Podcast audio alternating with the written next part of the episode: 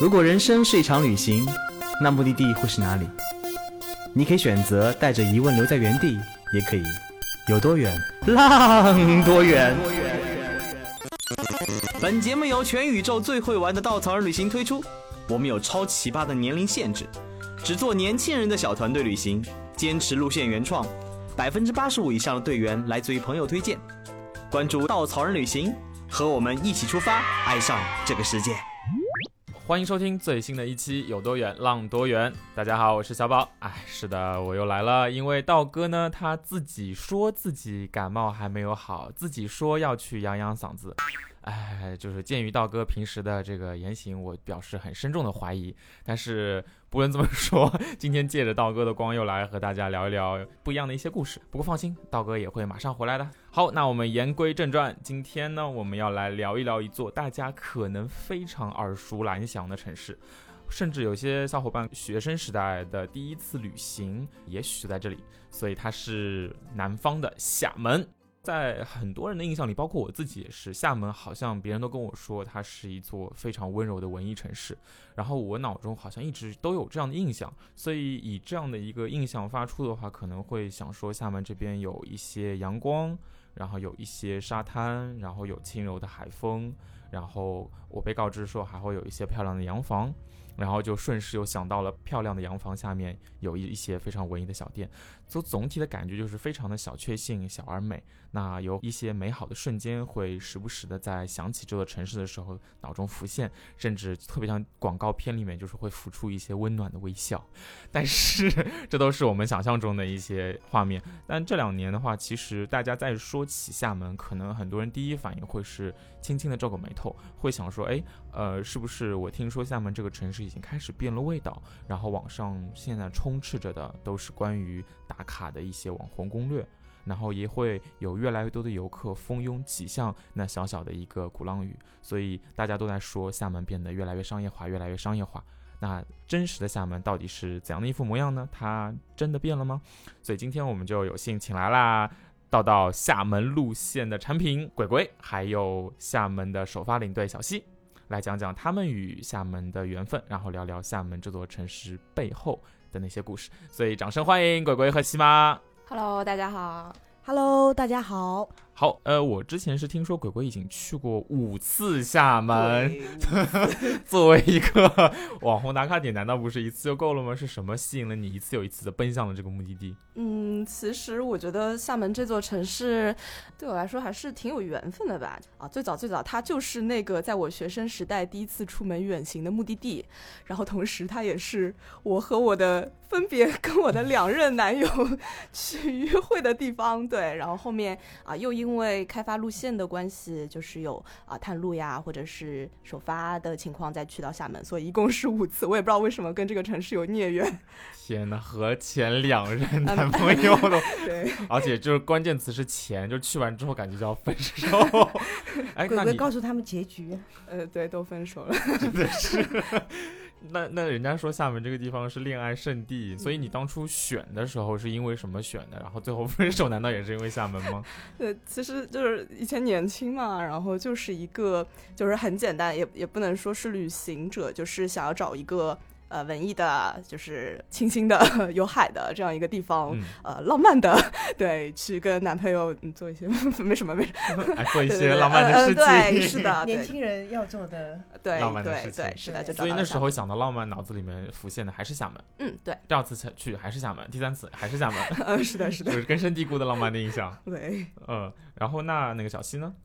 嗯，厦门给我的第一感觉应该是安逸。安逸，对，哎，这个倒很不一样。是是是，因为我当时机缘巧合，就是在鼓浪屿岛上住了一个半月，所以我感受到的鼓浪屿和大众，就是大家匆匆奔过去，呃，看到的鼓浪屿的感受是不太一样的。嗯，当时是怎么一个情况？呃，当时想散心，然后就跳上了一列火车，我已经忘了那个当时买的火车票是哪儿。后来掏出手机一查，诶，它的目的地终点竟然是厦门。就觉得反正也没有去过，于是就没有下火车，就是直接奔到了厦门，当然是补票的啊。对，呃，然后嗯、呃到了那边之后，就想着说去上鼓浪屿嘛，这是所有人都想去的地方。但是我当时在那儿想感受一下不一样的鼓浪屿，就随机找了民宿过去问他们要不要义工，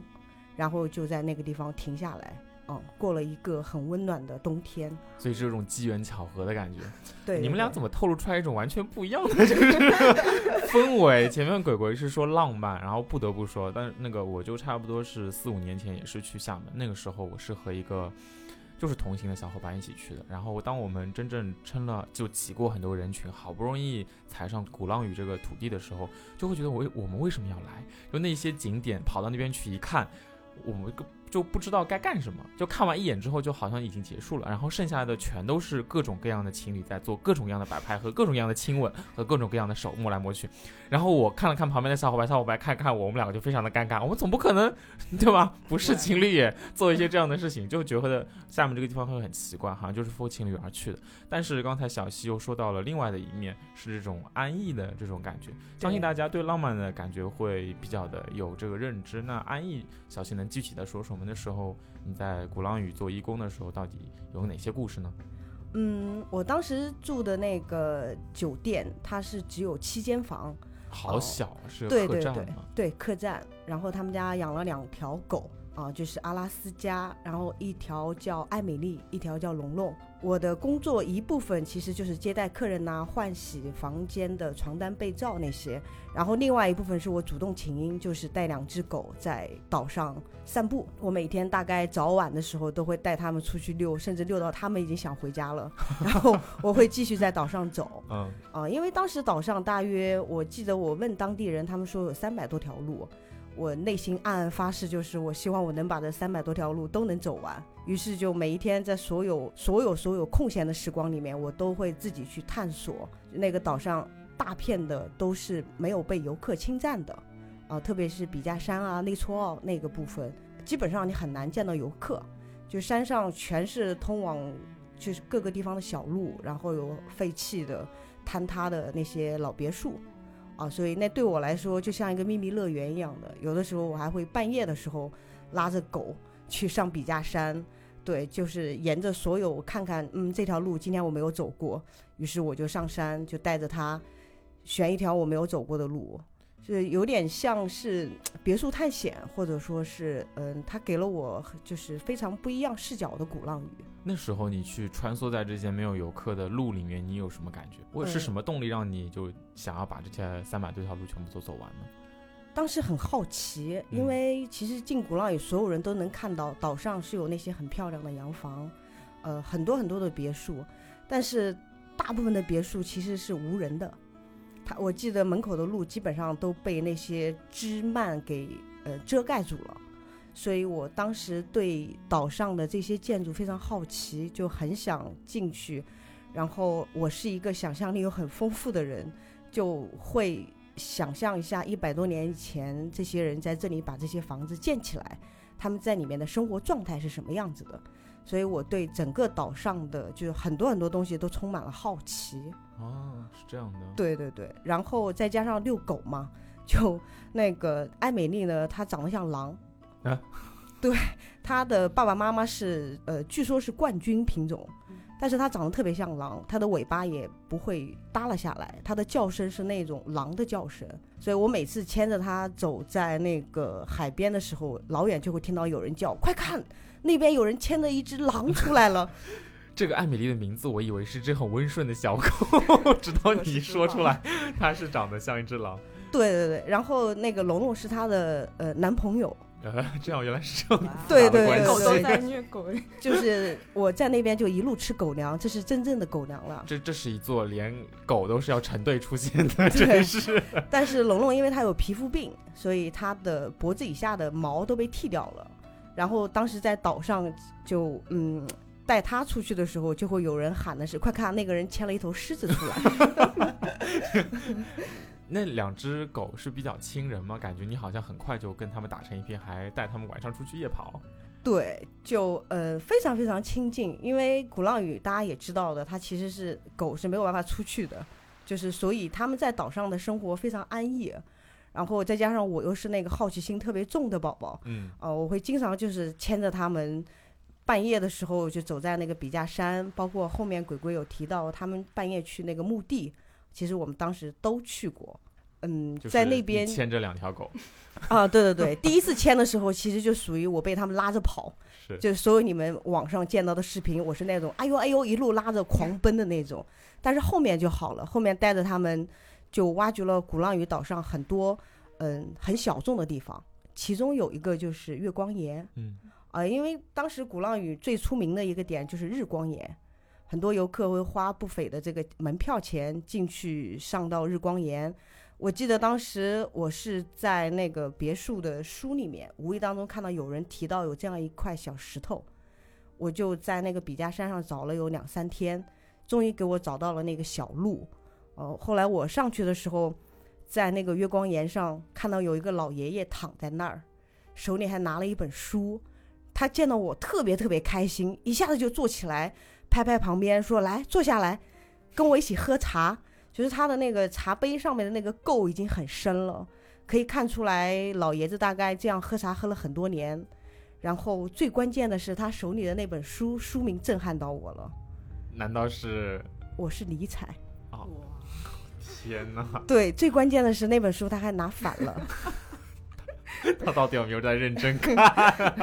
对我其实最开始看到，嗯，一个老爷子横躺在那个月光岩上，啊、手里拿了一本书，旁边摆了一些茶杯，会觉得感觉很奇妙。但是后来其实想了一下，我觉得老爷子可能是因为孤单，所以看书不重要哦，他其实就是在那个上面等待所有想去月光岩上的人，想坐那儿跟别人聊天。所以我就坐下来跟他坐在月光岩，一边喝茶一边吹着风。那一段记忆就给我留下了非常深刻的印象。但是那个时候是我快要告别鼓浪屿的时候，嗯啊，老爷子就说：“你过两天还来吗？”他说：“我每天都在这儿。”后来最后一天我准备告别鼓浪屿的时候，我又去了月光岩，就想跟老爷子告别，但是很可惜他不在。所以这一次，当时鬼鬼说找到我，让我做那个厦门首发的时候，我忽然间就想到了那个老爷子，就在想说，我有没有可能，说我回到月光岩的时候，他还坐在那个地方，手里拿一本书在等，就是在等所有的有缘人嗯，啊，所以这可能也是其中一个原因吧。天哪！说到这个故事，突然有点就是鸡皮疙瘩起来了，就是有种 嗯安静的绝境，那边有一个很安静的人过着这样很安静的日子，感觉跟鼓浪屿三个字很少有关系，就想到鼓浪屿永远是人头攒动的感觉，热热闹闹的感觉。对对，那这个月光岩为什么去的人比较少？是因为比较远吗？很偏，它在笔架山上嗯啊、当时还没有像现在修了扶梯，就是一块现在还有扶梯，对对对，现在当地政府已经修了一个小的扶梯，原来它就是一块巨大的岩石，底下有人用木头搭了一些呃很简单的楼梯。整个鼓浪屿它给我的感觉就很像这个月光岩，嗯因为我住在内内厝澳，就是那边是原住民住的比较多。早晨可能你你醒的时候，你能看到隔壁的阿姨妈妈们去菜场买了菜，就是用当地话在聊天。呃，就是你接触到的都是很市井、很烟火气的当地人的生活，所以远离游客的那种喧闹，就会让我就是有点迷失在那儿，很喜欢，嗯，在那儿一个半月，就是所有的点点滴滴的回忆。刚才鬼鬼和小七说的其实是以前厦门的两面，一面可能是游客区，还是我们印象中的样子，然后依然是给大家浪漫的感觉，不然鬼鬼也不会一次又一次带男朋友去了。看来第一次还是蛮满意的。然后另外一面是小西去到的这个游客去的比较少的，像月光岩，像是当地人住的地方。然后那这一次二零一九年你们再去厦门，像刚才小西你说的，你跑到月光岩去，这一次你是什么样的一个感受？嗯，我记得到鼓浪屿的时候，其实我和鬼鬼都非常疲惫。怎么说？呃，就是因为带队嘛，就是领队带队都是靠仙气吊着的，大家都懂的。是对，所以上了岛之后，我记得我们两个瘫在那个呃床上，其实是已经没有力气了，但是就相互鼓励说，呃，我们还是出去走走，因为对于我来说，我很想故地重游。鼓浪屿上的一切都很像一个巨大的有吸引力的黑洞，就我很想把我有限的时间再投到所有的回忆当中去。于是我就和几个还能走得动的队员，因为当天天气太热了，很多队员很疲惫，啊，所以我们又重新回到了月光岩上。嗯，天空偶尔会飘几滴雨丝，然后我们几个人就在月光岩顶上，其实很后悔那个时候没有带一瓶啤酒。嗯啊，那个环境特别适合，就是每人拎一罐啤酒，然后你吹着海风，下面是黑色的屋顶的剪影，呃，远处是海浪，就一切一切会让你瞬间就安静下来。就虽然那个老爷子不在，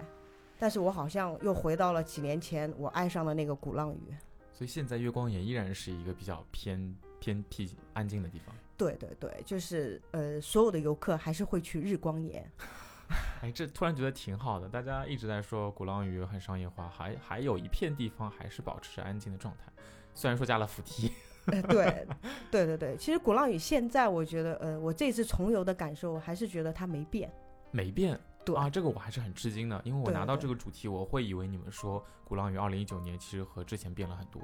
呃，因为当年的龙头路依然是游客窜动，然后所有的知名小吃点大家都在打卡，什么张三丰、赵小姐的店，呃，夜市糍粑，呃，就是嗯、你今天回过去看，所有的游客到了岛上还是一样的玩法，但是除了龙头路以外的大片的，嗯、它内部的就是内搓澳那一片的生活，我觉得还是保留了原生态的东西。感觉过了这么多年，游客还是游客，然后另外一边还是另外一边，像两个平行世界一样在鼓浪屿之上。对对对，所以这我觉得是它矛盾又迷人的一面。哎，那鬼鬼呢？之前你是作为旁边有一位男朋友的 这样一个伴侣的身份去的，然后现在这一次又是以产品设计师的身份去的。那这一次在你的印象中和现在的鼓浪屿有什么差别吗？或者说厦门？呃，我觉得你刚才说的平行世界这个真的是很在理啊，就包括整个厦门也是，就是无论说有多少游客，他们弥漫在那些网红打卡点，然后你永远都能在这个城市去找到一个很安静的角落，然后那个角落仿佛只属于你自己，然后是让你特别喜欢，会让你一次次就想回来的地方。嗯，然后这次的话就是，哎，没有男朋友，但是有可爱的队员们啊，对对对对对。然后呃，这次我觉得就是鼓浪屿上啊、呃有两个地方吧，就是给我的印象特别特别深。一个是到了鼓浪屿那天晚上，我和我拉着有两三个就胆子贼拉大的队员，然后我们一起去探索了一个鼓浪屿上传说中的墓地。传说中的目的，对传突然说中就小清新和安宁的地方中加入了一个 恐怖密大家记得室的感觉。大家记得我的名字叫鬼鬼嘛？那啊要符合我的那个基调。对，然后实际上，因为鼓浪屿它历史上是在呃，就是鸦片战争之后，它作为五口头商的一个开埠口岸啊、它来就是作为一个就是近代的一个城市来开埠的。那当时就有很多很多的西方人啊、洋人，他们涌向了鼓浪屿这片小岛啊。当时鼓浪屿整个是呃一个厦门的一个富人区、富人岛啊，所以就是岛上有很多很多的洋人。那最早一批呃传教士也好，就是那些洋人也好，他们呃就是往生了之后啊，因为路途遥远，他们没有办法安葬回自己的母国啊，那他们就选择在鼓浪屿上就是建了一片就是基督教墓地啊，他们就在这边长眠了啊，所以说。到现在，鼓浪屿上还有一大片面积很大很大的墓地，然后这片地方，呃，真的是很神奇，因为呃，我们走去寻找那片墓地的路上，一路上都是那种特别繁华的商店，然后游人，然后忽然之间一个转角，那些声音都不见了，呃，然后灯光也暗了下来，然后哗的一下，我们就看到了一大片的墓碑，就是啊那个那个状态，对对。但但总体来说啊，其实呃听起来挺猎奇的，但我觉得呃你白特别是白天来也好，就是整片墓地给你的感觉还是特别的安静肃穆哦、就是西方人因为他们的宗教里面对于死亡的感受可能跟我们不一样啊、他们呃。整个墓园给我的感受就是，嗯，有一种神圣的感觉，对。然后这也是鼓浪屿上的一个，嗯，我私家的很喜欢的一个景点吧，因为真的没有人。对，然后第二个的话是，嗯，就是我在探路的时候很幸运的找到了一个叫婉瑶的姐姐，那她家里祖上就是印尼的一个呃华侨吧，就是他们在他们家族在印尼经营那个橡胶的生意，然后后来在呃印尼发生了排华的事件之后。举家回到了鼓浪屿上，因为他们最早是鼓浪屿上的住民啊。然后婉瑶一家就在呃当年民国的时候，就在鼓浪屿上买了一栋老宅子哇，感觉是有钱人一直有钱到了今对，天，当时真的是有钱人才能在鼓浪屿上买房子啊。九十九百年年贵族。还差一年，他们家就是百年贵族。对，对，但实际上有很多很多当时的有钱人贵族在就是解放后，其实已经呃搬离了那个鼓浪屿，甚至就是已经去国外了啊。但是也有少部分的家族留在了岛上，那晚瑶就是其中的一个啊。所以说啊，我们这次去就专门拜访了晚瑶家啊，就是进入到大宅子，对对对对，进入到大宅子里面，它里面怎么样？是那种百年贵族的感觉吗？嗯，贵族的气息倒没有，但是进去之后你能感受到说，哦，这就是老洋房的感觉啊，就是，嗯，虽然没有那么华丽的装饰啊，但是细节吧，我觉得是生活的细节，那个细节就是，啊，既有中式的感觉，又有当年的遗留下来的那种西方化的一一些生活方式啊，就是很精致，我印象当中最很深的是他们家地砖，嗯。就是？他们家的地砖是铺了有一百多年了，应该是，就是以前的地砖。哇，好多年，就是小伙伴们如果去过南洋啊、什么就是东南亚之类的，应该会看到啊、有些花砖。就是花样非常漂亮的，都是嗯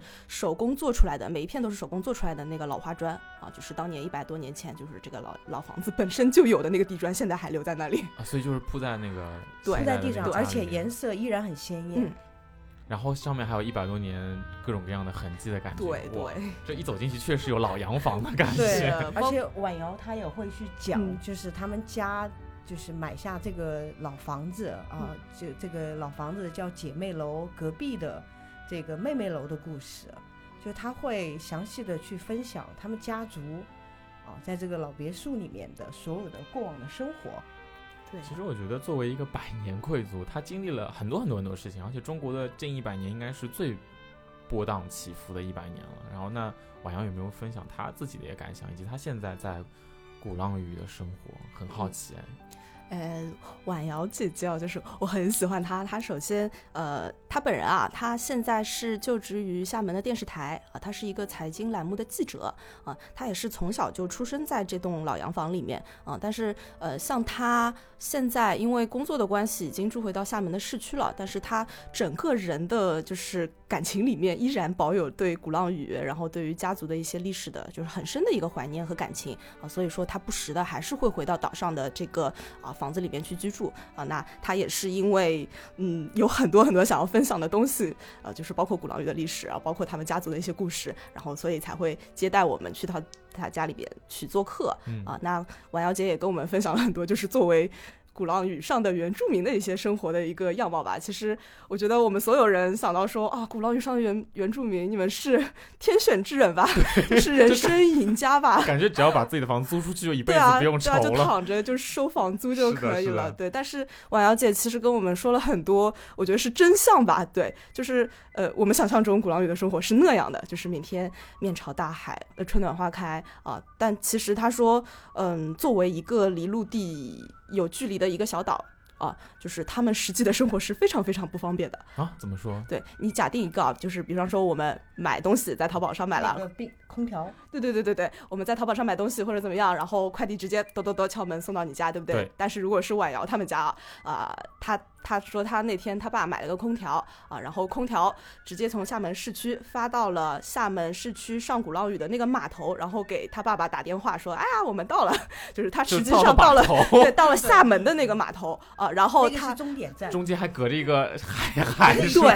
对，然后他爸爸就从家里兜兜兜跑出来，然后坐了一个轮渡去到那头的厦门市区，然后签收了那个快递，然后再专门叫一辆私家的船啊、就是我们普通的那个游客坐的，就是市民坐的轮渡，他没有办法上那种大舰，他只能掏很多很多的钱去包一条私家的小船，把那个空调运到岛上啊，然后到了岛上还有然后就是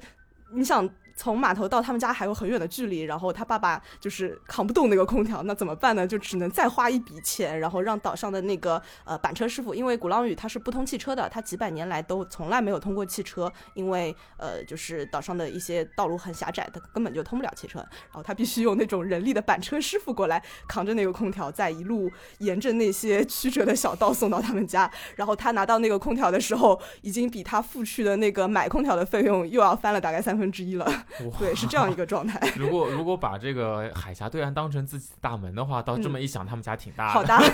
还有一条 就，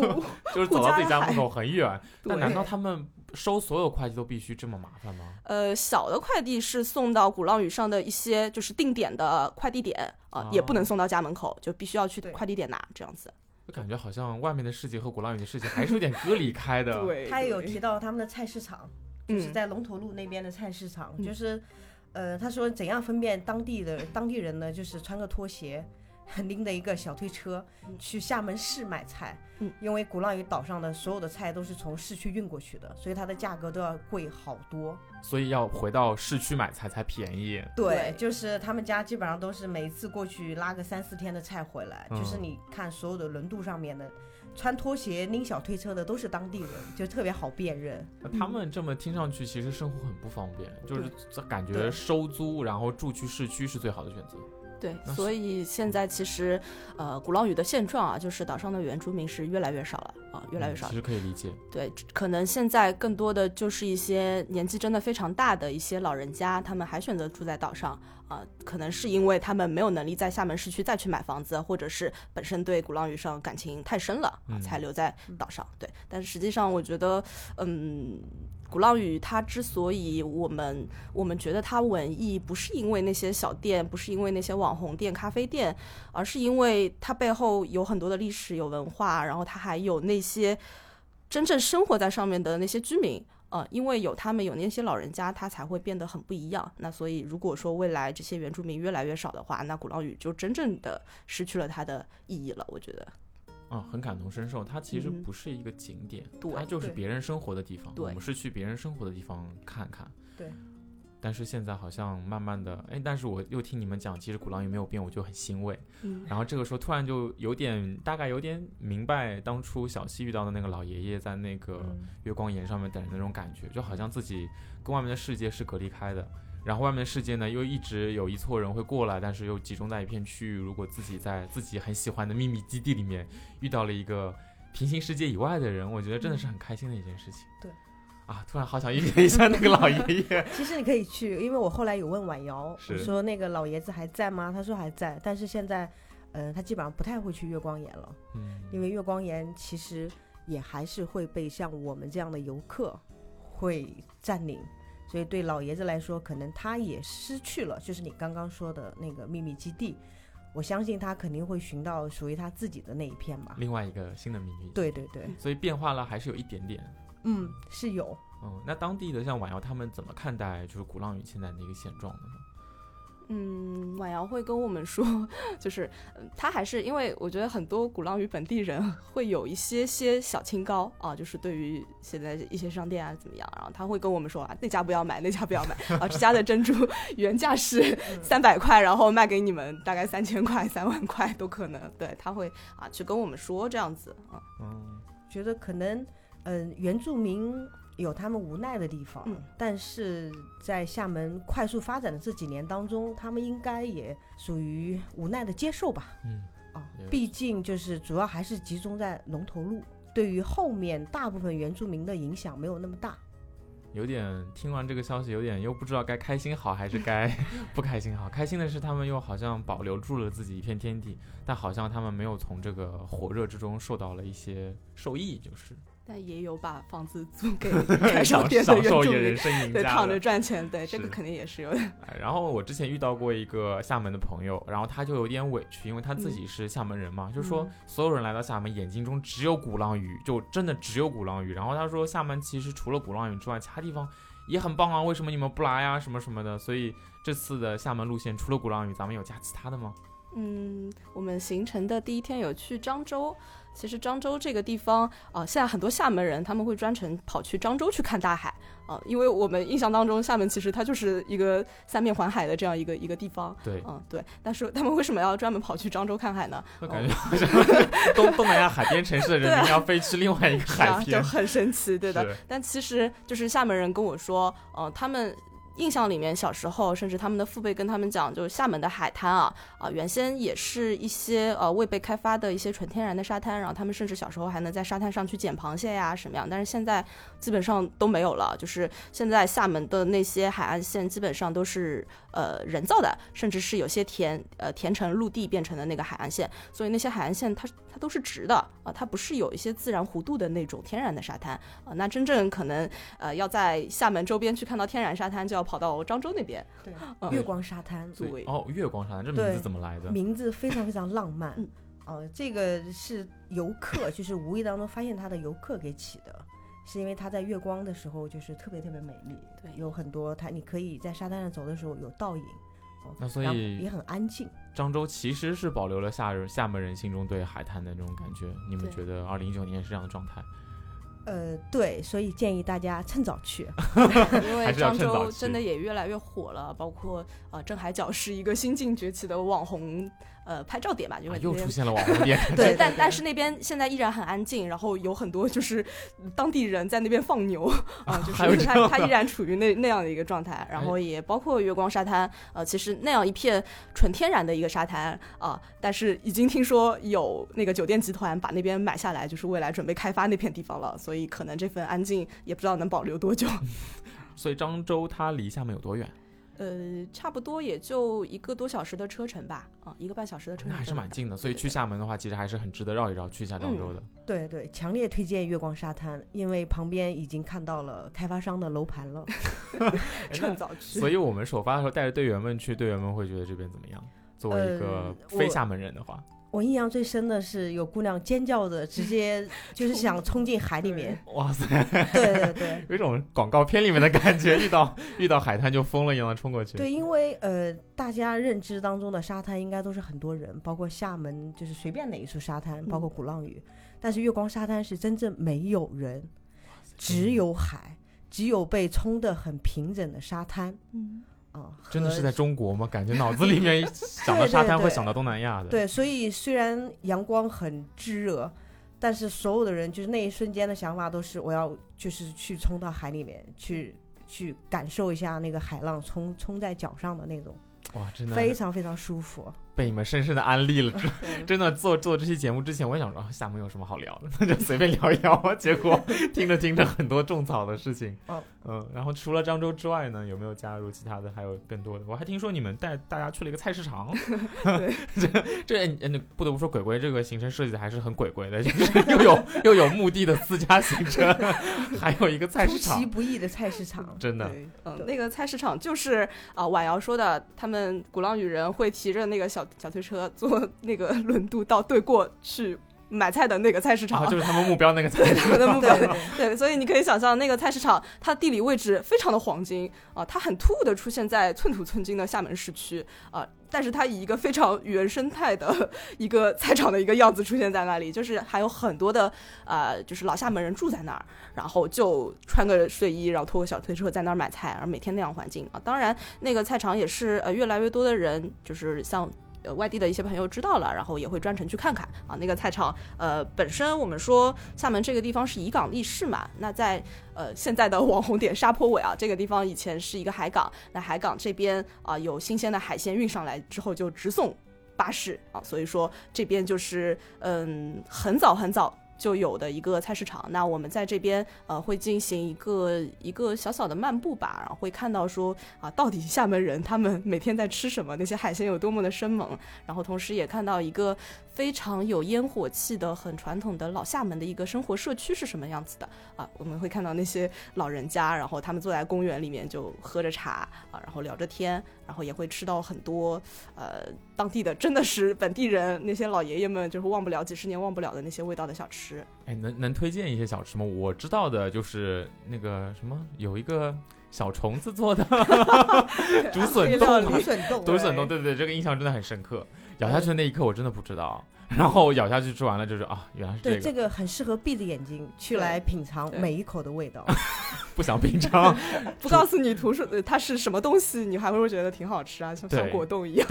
告诉我就会有点这个。除了这种好像游客都会吃的东西之外，有没有一些你前面说到的？嗯，当地人的一些美食。嗯，我们就是当地的朋友，就是当天带我们去吃了一个藏在菜场深处的一个啊、叫有声风味小吃啊。他有一个大叔，然后非常非常的酷，呃，他在那边经营的那个沙茶面，他这个沙茶面被厦门本地人誉为魔汤，就是吃了会着魔的、会上瘾的汤头，天哪，这叫名字叫魔汤。很 魔幻对了。对对对对，然后那个大叔就每天穿着裤衩儿，然后很精神的在那儿炒面，对，就是那个沙茶面很好吃。还有一家是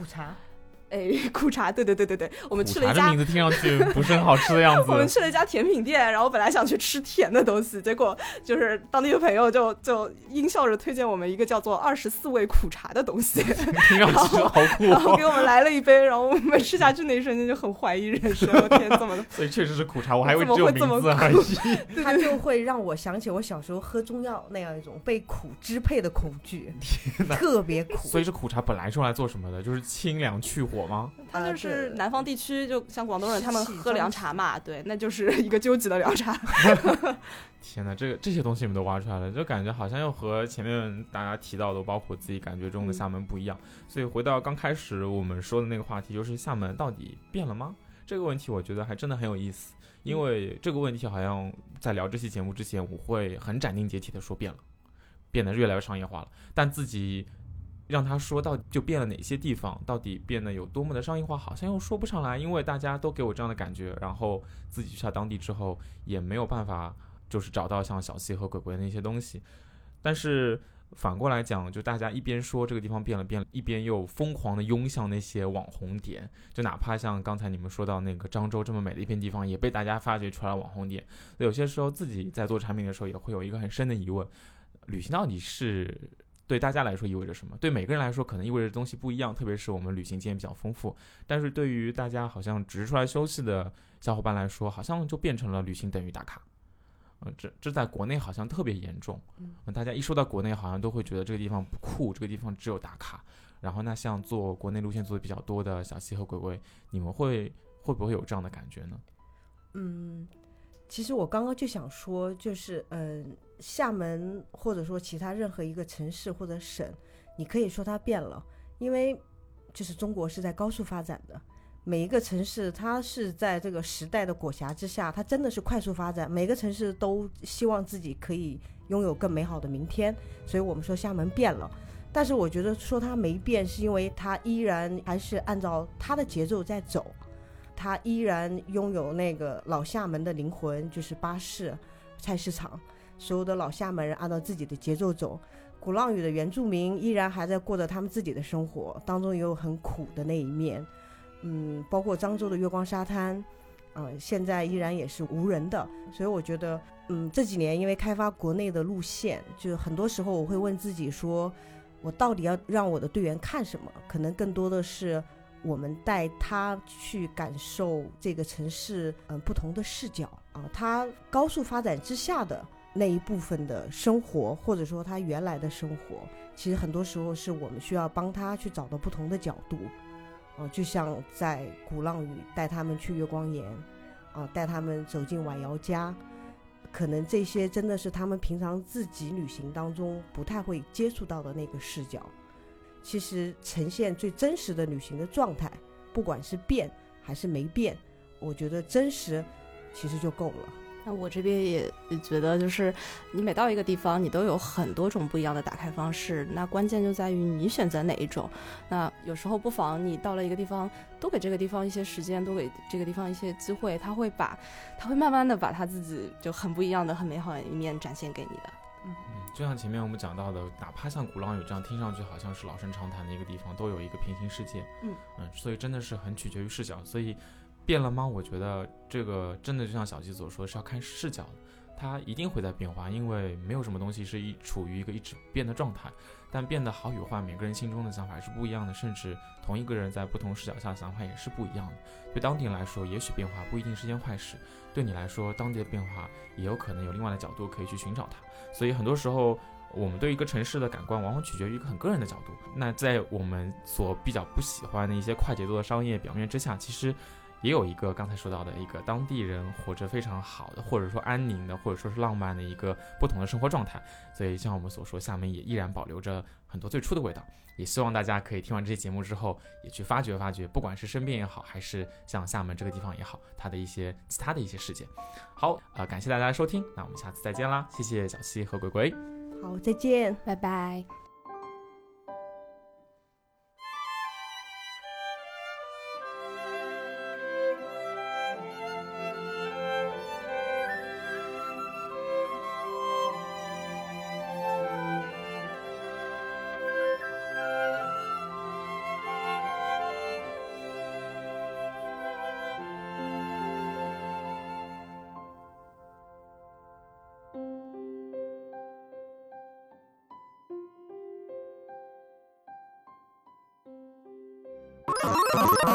请搜索“稻草人旅行”，和我们德艺双馨、颜值出众的领队一起出发，爱上这个世界。